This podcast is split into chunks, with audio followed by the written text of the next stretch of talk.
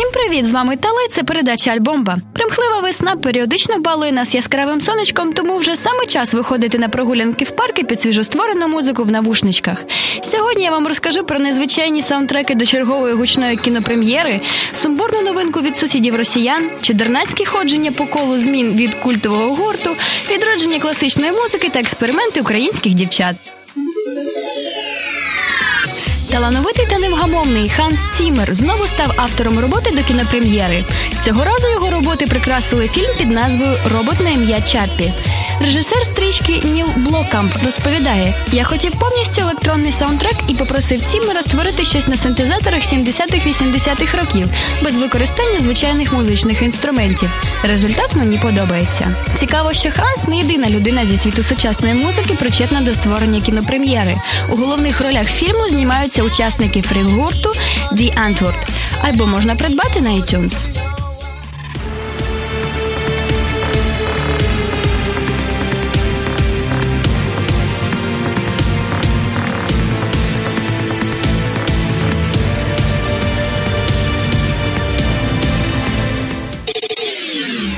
Російський гурт із Санкт-Петербургу Animal Jazz випустив альбом під назвою Хранітель вісни.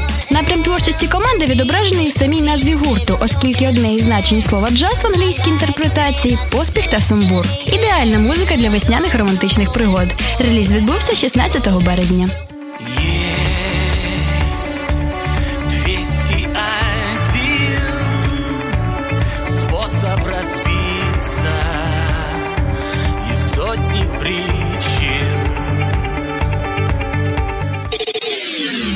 Після розпаду гурту The B-Sides в 1978 році одна її частина сформувала знаковий колектив нової хвилі Adam and the Ants, а інша зайнялась менш популярним проектом The Monochrome Set. За свою довгу історію гурт потерпав від численних змін як в творчості, так і в складі. Тому не дивно навіть що до моменту реюніону в 2011 році вона повернулася майже в початковому складі, аби записати нові альбоми.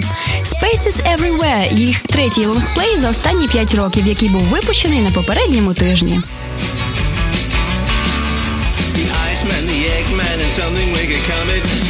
Excuse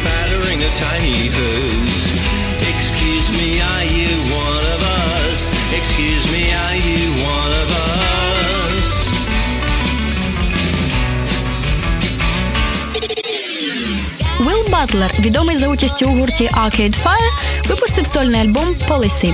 Прихильники канадського гурту однозначно раді цій новині, адже виконавець пообіцяв у платівці змінювати образи та маски, що в нього вдало виходить. Напрямки музики у ходу альбому змінюються від нуар балад до електродиску. Платівка продовжується лише 28 хвилин, тому від музики Вилла неможливо стомитися. Навпаки, тільки надихаєшся на нові звершення. Отож, слухаємо та надихаємося.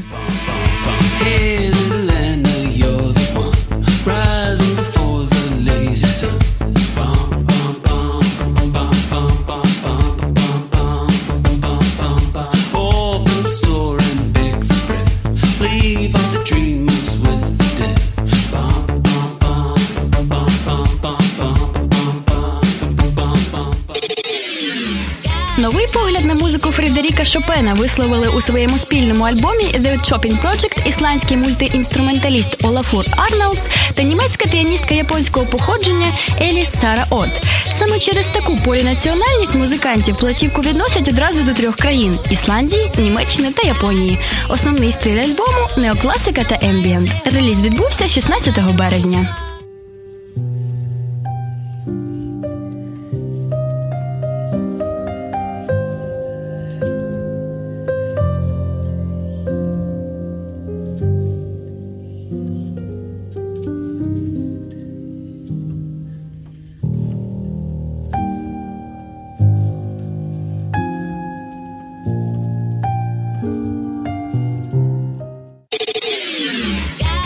Українська діджей, піаністка, вокалістка, фронтвумен гурту Дакука вирішила здивувати своєрідністю український музичний простір.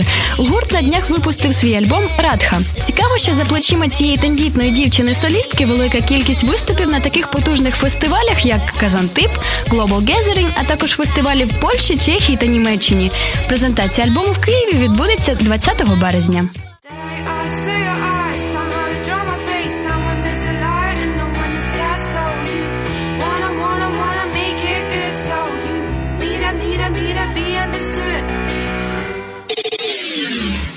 Насправді нових цікавих альбомів більше, ніж може вмістити формат цієї передачки. Тому слідкуй за новинками та будь в курсі усіх музичних течій. Грійся, надихайся та посміхайся разом з радіо КПІ. З вами була альбом Баїтала. Почуємось.